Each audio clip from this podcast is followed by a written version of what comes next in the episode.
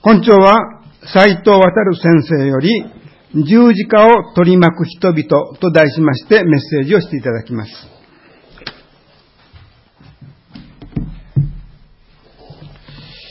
えー、それではいつものように、えー、お近くの方とご挨拶をして、そしてお言葉をご一緒に、えー、受けてまいりましょう。はい。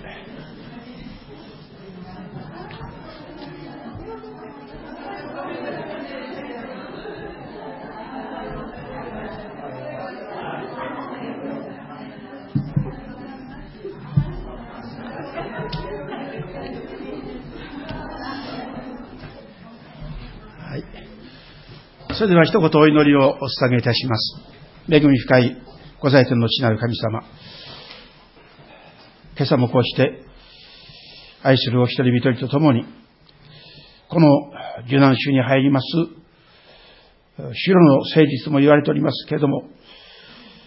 私たちは、受難の主イエス様をそこに覚えながら、この礼拝においてのあなたのお言葉を共に受け止めてまいりたく願って見舞い集っております。どうぞ、主が、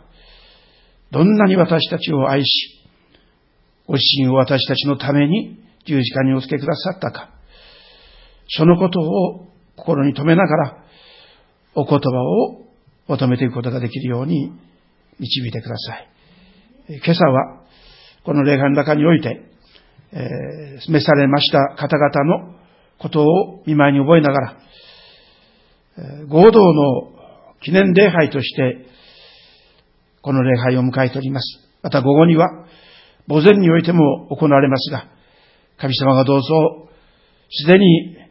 その救いに預かり、天に召された愛する方々を覚えながら、私たちもまた同じ信仰の歩みを持って、あなたの見境をそこに見ることができるように、導いてくださることをお願いをいたします。祈られておりますように、ユン先生も実後、順調に守られておられるようでありますが、どうぞ、この週末には退院し、また、イースターをこのところにおいて共にお迎えできるぐらいに強めてくださることを合わせてお願いし、我々の主イエスキリストの皆によって、見舞いにこの祈りを下げいたします。アーメン。えー私は、三代谷教会においての、えこの商店者合同記念礼拝、昨年はいなかったのか、あまり記憶なかったんですけども、まあ、それまでのその、明石ひとまり教会であるとか、その前のその平方時代には、えまあ、平方はだいたいイースターの礼拝の中で商店者の記念会を行い、えー、ひとまり教会は、イースターの翌週の日曜日、えー、に、えー、行っておるというのが、あの、通例でありまして、えー、その時は、そういうご遺族関係の方々や、あるいは、それまでに、特にその1年前から召されなさった方々のご遺族などがお見えになりますから、多分200名か300名ぐらい、えー、集いなさったと思います。そしてそれが終わってから今度は、あの、墓前にまで、えー、教会がバスをチャーターして、そして、えー、バスで、えー、その、納骨堂のある石狩、石ヶ谷墓地っていうんですかね。そこに行きました。非常に大きな、えー、そういう大々的なそういうことをなさっておりました。で、そこでは私も新学生時代に奉仕したことがありますから、えー、懐かしい、方々を見たりもしますし、また、私が赴任した短い期間ですけれども、その間に、やはり20人、30人ほどでしょうか、え、召されましたので、まあそういった方々のことを思いながら、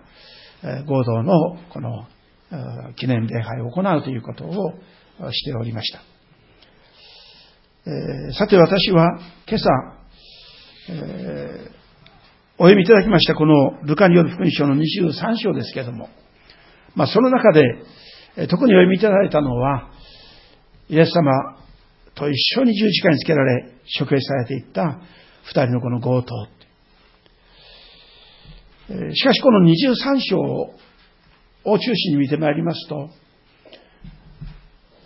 この十字架を取り巻く人々というタイトルをそこに付けておりますけれども、イエス様の十字架を中心に、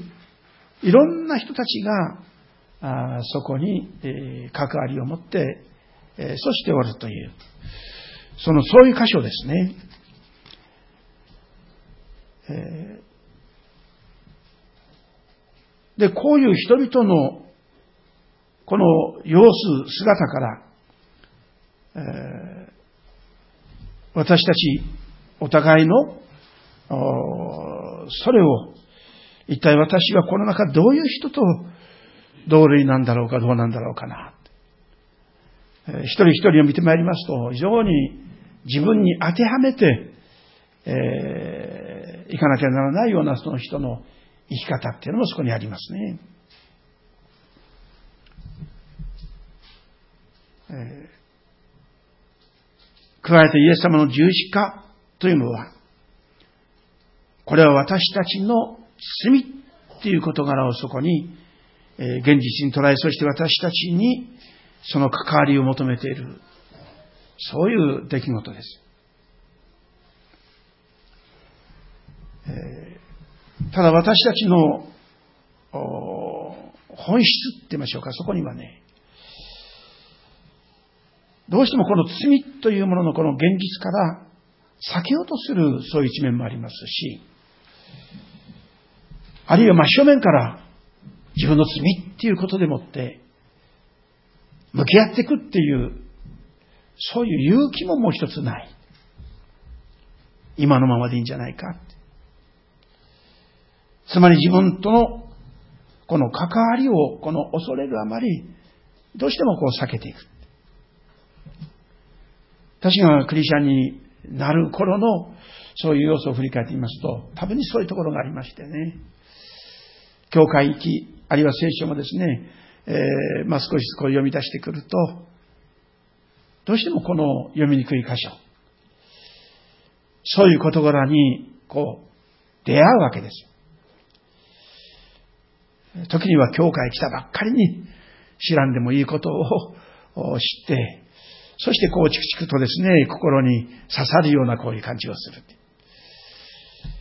えー、まあそういうタイプの人間じゃありませんでしたから、どうしてもそういう面を見てまいりますとね、だから教会に来る、あるいは聖書を開くっていうことが、なんとなくこう、重たくなるわけですね。避けようとするところがあるわけです。申し上げましたように、この23章を見ていくと、そういうこの罪っていう十字架っていうものに対して、そういう一面を持つその様子をいろんな人たちの中に見るわけですね。特にこの直接イエス・キリストの裁判に、えー、これを指導したと言いましょうか。えー、この総督、このピラトですけれども、彼は最初は、え、なんとかこう、自分が在任中の、このエルサレムにおいては、イスラエルにおいては、こんなややこしいことが起きたら、その後の私の出世に関わるんじゃないかって。ですから早くこういう事柄は、もう、えー、私のその仕事ではない。早くこれを切り上げるっていうことで、それで彼は言うならば、最初や立法学者たちが訴えてきたそういう点を見ていくと、どうも本当にそれが、この裁判においてえ裁かなきゃいけない、えこのイエスなんだろうかっていうところから、まあ一時はこの無罪にするわけですよ。できるだけ、この裁判に自分はかかりたくない。そして特に、訴えてきた、この最初たちの話から、このイエスが、ガリレア湖あの地方から出てきた。だったらこれは私の手ではなくて、直接この国を統括している、このヘロデだっていうことで、で、その時ヘロデは自分のこの沖に生きておりましたから、早速ヘロデの子にこう回すわけですね。あの、えー、この23章の、この12節を見ますとね、この日、ヘロデとピラトは仲良くなった。それまでは互いに敵対していたのであるってこう書いてあります。それまでは、ローマから自分はこの国を治める総督として赴任してきた。けれどもこのヘロデというですね、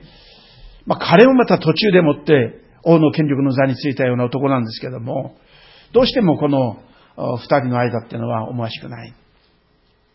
まして総督ピラトは、もうこういうややこしい問題は、ああ、いいこと聞いた。それじゃもうヘロデに回そうって言って、そしてヘロデの方にこのイエスを、この連れて行かせる。それくらいこのピラトは、自分の権利、この権力とかね、あるいは将来においての自分のその将来性っていうことを考えると、早くこの事件から手を引きたいっていう彼一流の打算がそこにあるわけです。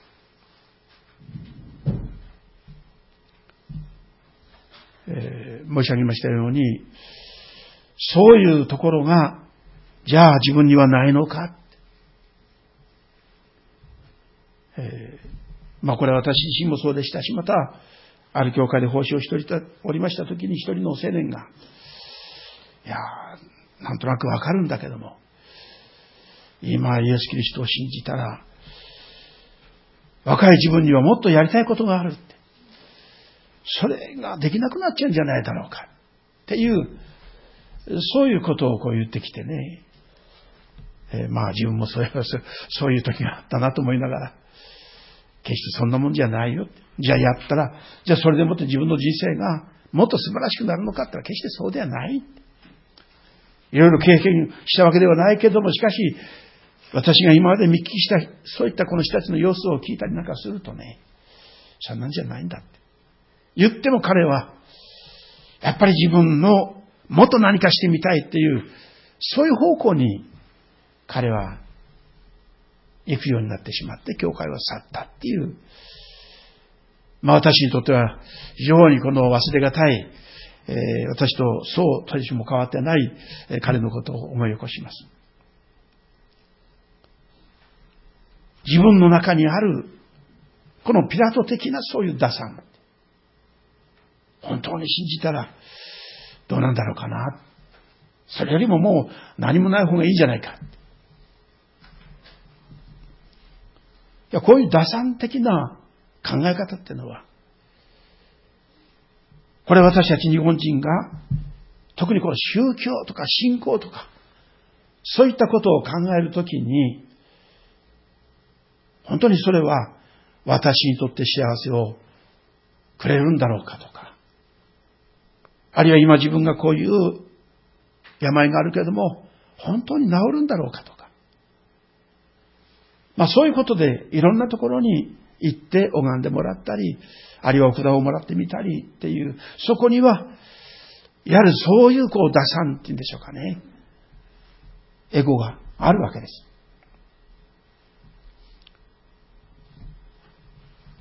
最もそういう中で打算に動いたのがイスカリオテのユダですよね。彼は3年イエス様と行動を共にし、えー、あのダヴィンチの描きました最後の晩餐の中でもって何かこう袋を掴んでる男があれがユダだっていうこう言われておりますよ。考えてみると彼はね、そういう中で会計さんという、そういう大切な役割をこのイエス様から仰せつかって、そしてやってたんでしょう。その彼が、物の見事に言ってみましょうかね。イエス様を裏切って、そして、彼はわずか銀30枚で、イエス様の居場所と、そして誰がイエスであるかということをそこに、もう、この告げ口して、そして、えー、こう連れていくわけですよ。この銀30枚っていうのは、これはあの、奴隷が怪我をした時の、この見舞い金としてもらうわずかなこう、報奨金みたいなもんですね。このユダは、そういうものでもってイエス様をこう、引っかえてしまった。手にした銀貨30枚よりも、イエス様は、の存在っていうのはね、彼にとっては、大した利益にならないっていう。最初こそ、この人についてたならば、世の中変わるじゃないか。あるいは、もっと大きなことが表されて、そして私もそれなりの立場を得るんじゃないだろうか。将来がそこに見えてくるんじゃないか。そういう計算のもとに彼は入ってきて、そしてイエス様についてはきたんですけども、どうも自分のその、それとはこう、違う。そして、最後に取った、それが、結局、彼についていっても、何の得もないということで、そして彼はわずかなお金でもって、え、イエスを裏切って、そして最小たちに渡す。じゃあ彼はその銀30枚を持って、そしてルンルン気分で行ったのかそうじゃないんですね。やってしまってから、なんと私はとんでもないことしただろうかって言って、そして、えー、まあなんとかこう、もう少し、えー、ね、自分のやった事柄が、それによってこの補われるならばって言って、そして返しに行ったんですけども、しかし、えー、わずかなお金でもって、えー、イエス・キリストを裏切ったこのユダのそれを、そういった祭司長たちは、もう、目もくれないで、もうそれはお前の勝手にせいっていうことで、そして、さらにイエス様を捉えた彼らは、さらにそこからイエス様を十字架につけるべく向かうわけですよ。気がついた時のユダは、その銀30枚も結局はね、そこに放り投げて、そして自分の命すらそこでもって失うっていう、とんでもないですね、破滅への道を彼は歩んだ。総督ピラト、あるいは、このイスカリオテのユダっていう、彼の中にあるところのも、もう一つの面っていうのは、私たちの中にも現実にあるわけです。ただここでもって、ピラトの方から回されてきましたこのイエス。ヘロデは、自分のところに来たという、こう分かると、ここでですね、えー、8節ヘロデはイエスを見ると非常に喜んだって書いてあるんですね。これは皆さん、私たちがイエス様を受け止めて本当にイエス様を信じて喜んだっていうその喜びとは全く違いますよ。彼が喜んだっていうのは、こんな近くでそのイエス・キリストを用いて、そして何かをさせようという、そういうですね、興味半分って言いましょうかね。そういう彼のところが、様子がよくわかります。私もイエス様を信じて、そして行きましょうという、そういう喜びではなくして、まあ、なんとピラトは面白い人間を私の方によこしたことがあって、ピラトも手を回してしまった、そのイエスを、今度は自分が操って、そして何かをさせようっていうような魂胆がもうありありです。興味本位。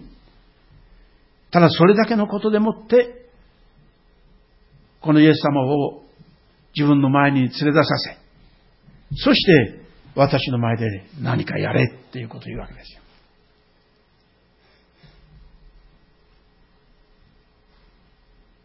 しかしイエス様はこの9節を見ますと。それでいろいろと質問したが、イエスは彼に何もお答えにならなかった。何にもお答えにならなかった。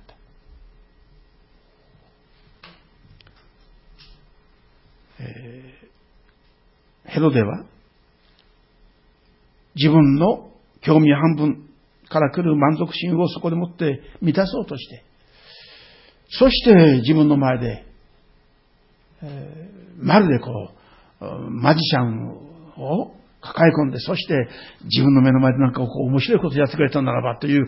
ただそれだけのことでもってやったんでしょうけども、それでいくつか質問するんですけども、イエス様何にもお答えにならなかった。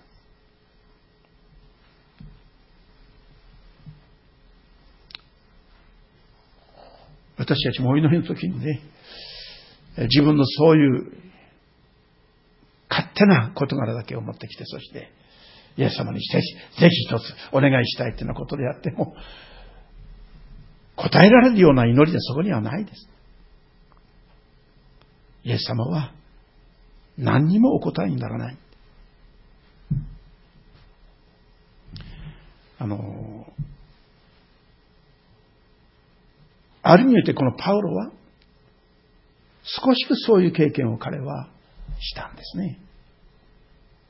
使徒パウロとなって、そして彼は大きな働きをしました。ただ彼には何か、こう肉体的なもう一つのこう課題があって、そして何とか癒してほしいということを願ったって書いてあります。まあ、3度って書いてあるんですけどね、それは3回で、あとも4回からもうやめちゃったっていうんじゃなくて、もういつもそのことでイエス様にこのお祈りしたけども、イエス様何も答えにならなかったって。それとこことは違いますけども。なぜかというと、直接の彼の願いに対してイエス様は沈黙でした。しかしその沈黙の中に、彼はものすごいイエス様からの解決をそこでもってこの教えられたわけでしょ。イエス様の恵みは、余すところなく自分に注がれているっていうこの現実を彼は初めてのように気がついて、私はもうこればっかりのために、なんとかこれを直してもらったら、あるいはもうちょっとこの辺りが癒されたならば、もっとその働きは広くいろんなところに行って、そうして働きが存分にできるんじゃないだろうか、イエス様に喜ばれるんじゃないだろうか。しかし、そういう彼の確かに純真な祈りです。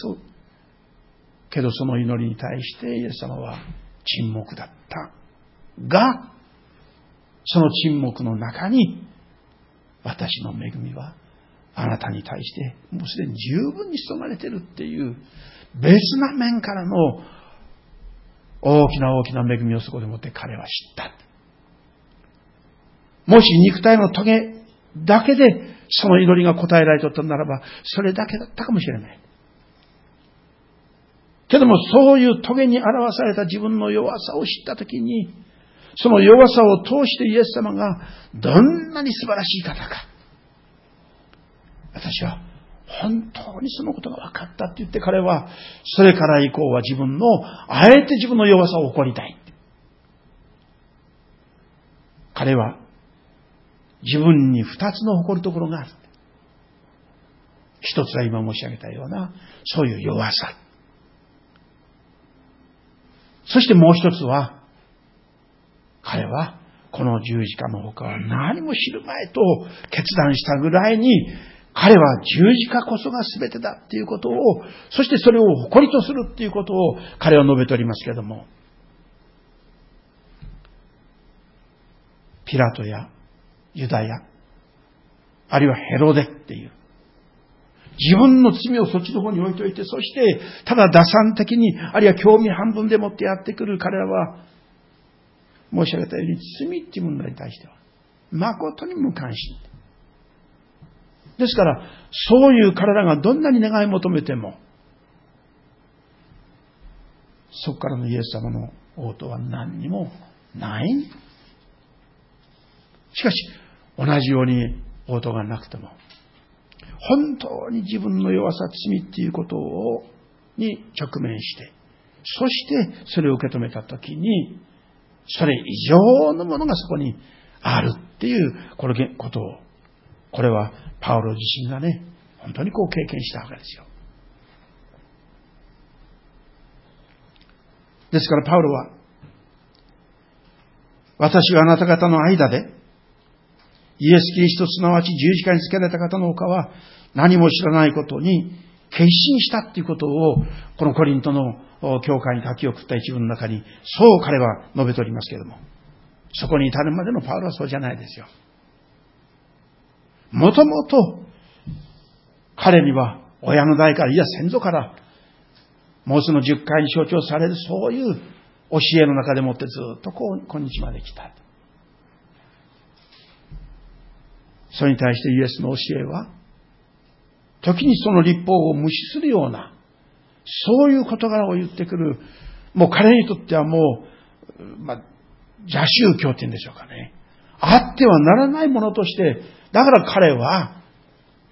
それこそ大祭司の許可を得て、そしてダマスコにまで、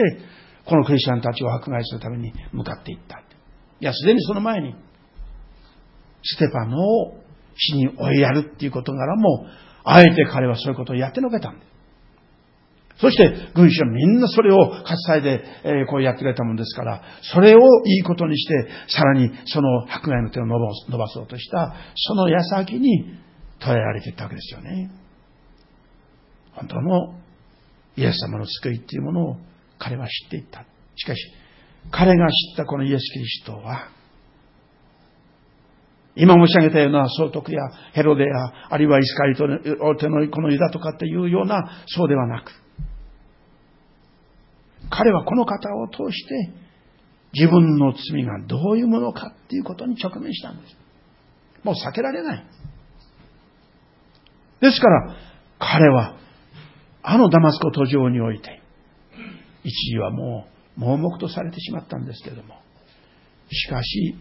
周囲の人々の助けの中でもって彼は、クリスチャンとして、再スタートするわけですね。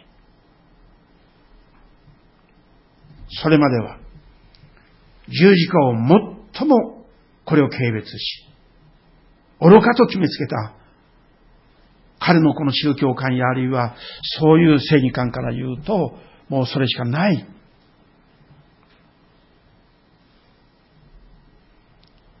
しかしその彼が本当に自分の罪っていうものに気がついていったときに、彼は変えられていった。ですから、あのユダが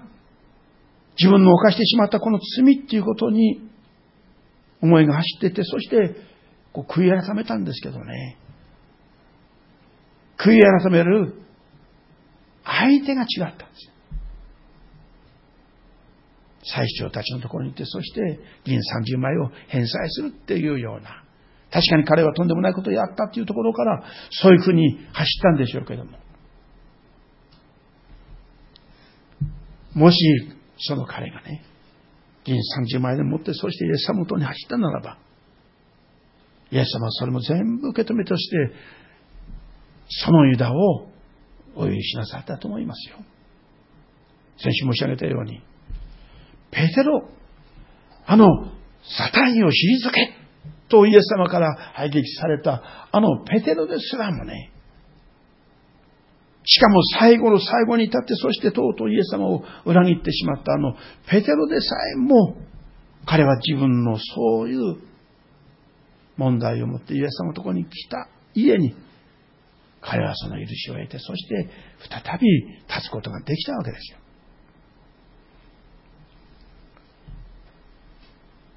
そういう中で、そういうこの総督、あるいはそれだけじゃない、読んでいただきましたこの十字架の上のこの二人のこの強盗たちのこの姿もまた最もイエス・キリストの十字架を取り巻くもっと中心的なそういう人でしょう。十字架につけられてしまったこの一人の強盗は彼もまたそこに立ってもなお人間のこの持つ打算点でしょうかね、それがあるんですね。彼は何とイエス様に言いましたか？この39節を見ますと、十字架にかけられていた犯罪人の一人は、イエスに悪行を言い、あなたはキリストではないか自分を、と私たちを救え、と言って、まあ、彼はイエス様に願った。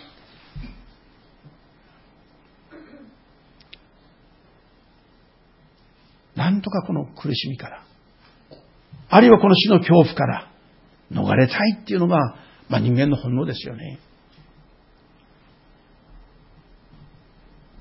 罪の許しとかなんとかっていう前に、えー、なんとか我が身のそういう、この救いっていうんでしょうか。それを求めた彼のこの姿です。そこには、罪に対する何らの後悔や、あるいは意識や、あるいはそこに自分の存在があるということにおいて彼は、そこにまで至らなかった。で、それを聞いたもう一人のこの強盗が、まあ、なんていうこと言ってるかって。我々は当然、この十字架につけられるってことは当然のことなんだって。確かに、我々のボスのね、あの、もう一人のこの中心的な、やってしまった、名前がちょっと出てきませんが、彼はね、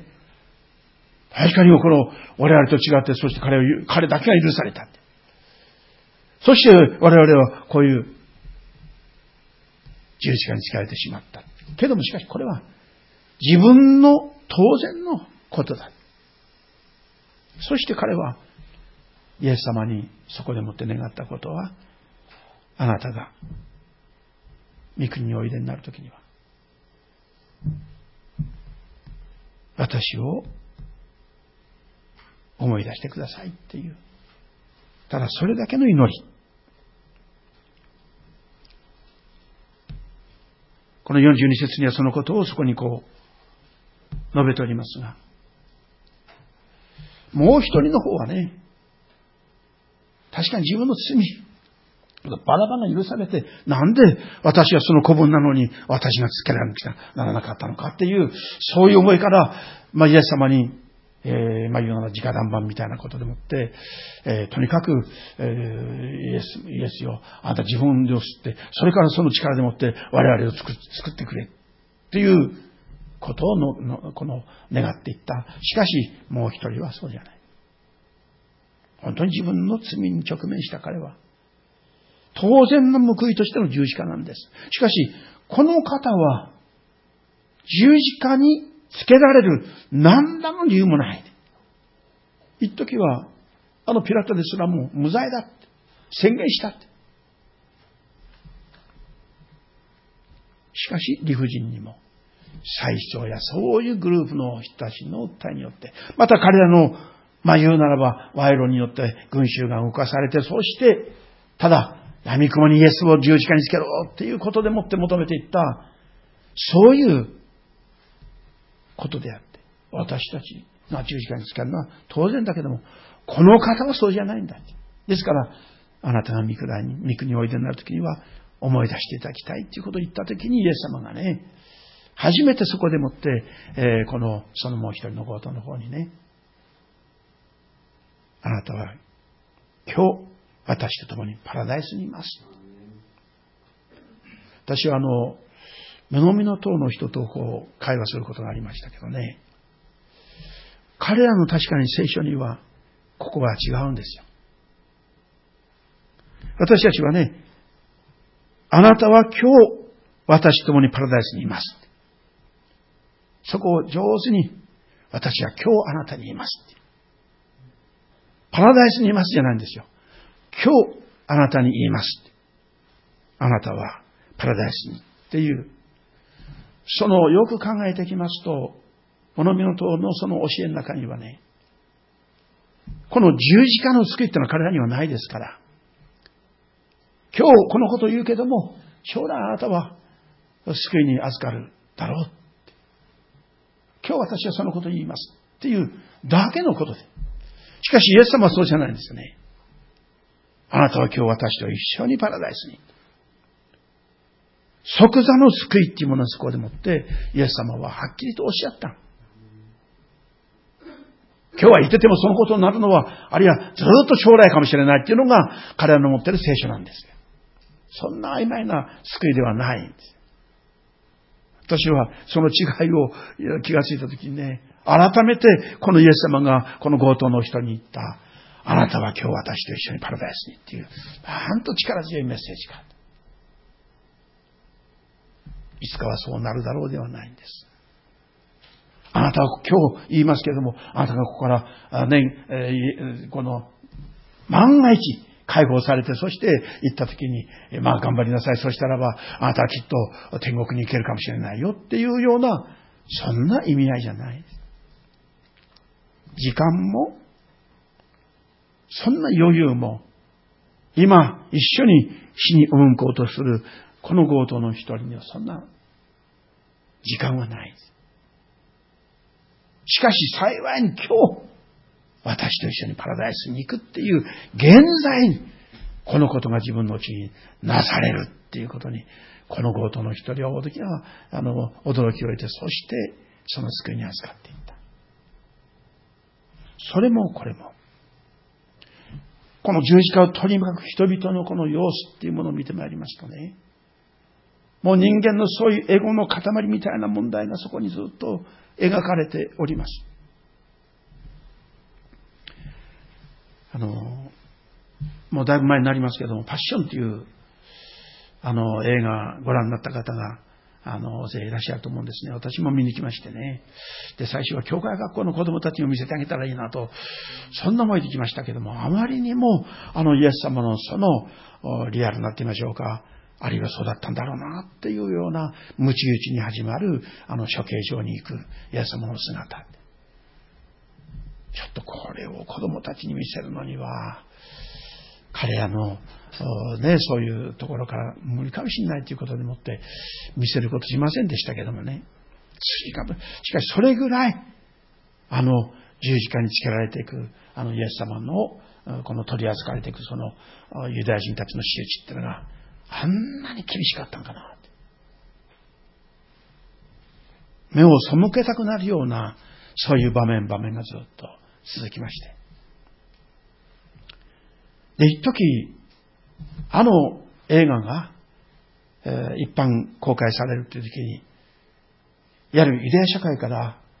やる上映禁止の運動が起こるっていう、そういうこともあったそうです。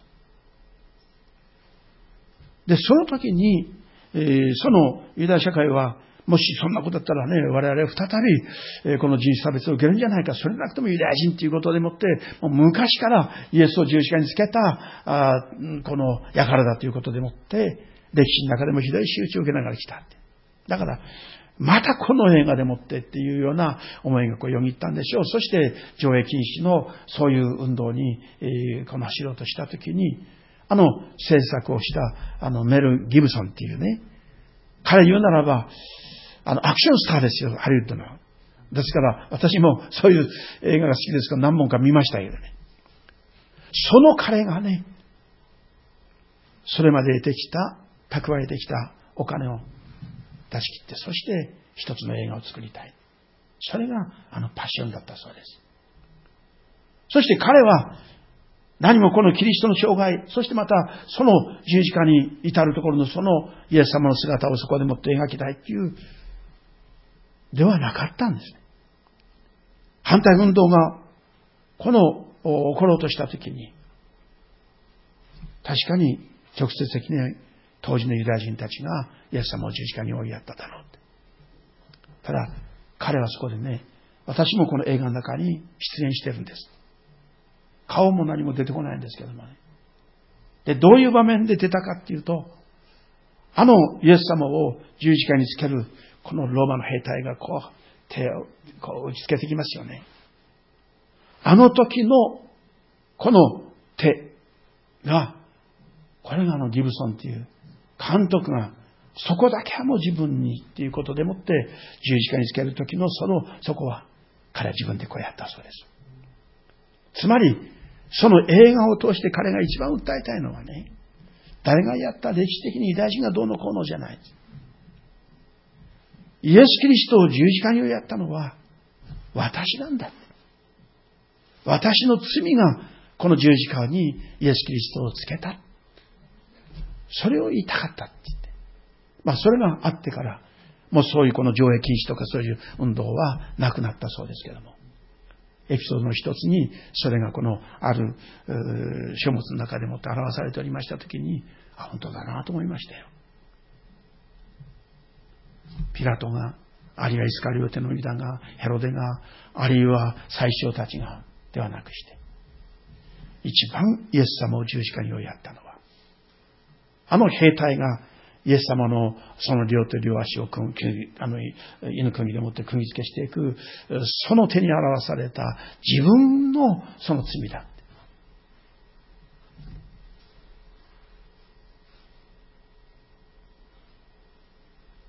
パウロは、その十字架に自分の罪を直視したとき、彼はこの十字架を私の生涯の誇りとして、私はこのことを伝えたい。ユダヤ人だけではなく、違法人のすべての人に必要なのは、この十字架のメッセージだ。ということで彼は自分の命をそこでもってかけたわけです。コリント第一の手紙の一章の18節っていうこの箇所、大変有名な箇所ですが、十字架の言葉を滅びに至る人々には愚かであっても、救いを受ける私たちにとっては神の力だ。これはパウロの体験ですね。そしてその彼が語るその宣言は、今私たちもキリストの十字架の家にこの救いと、この力とに預かっているということ。では、お祈りをお捧げいたしましょう。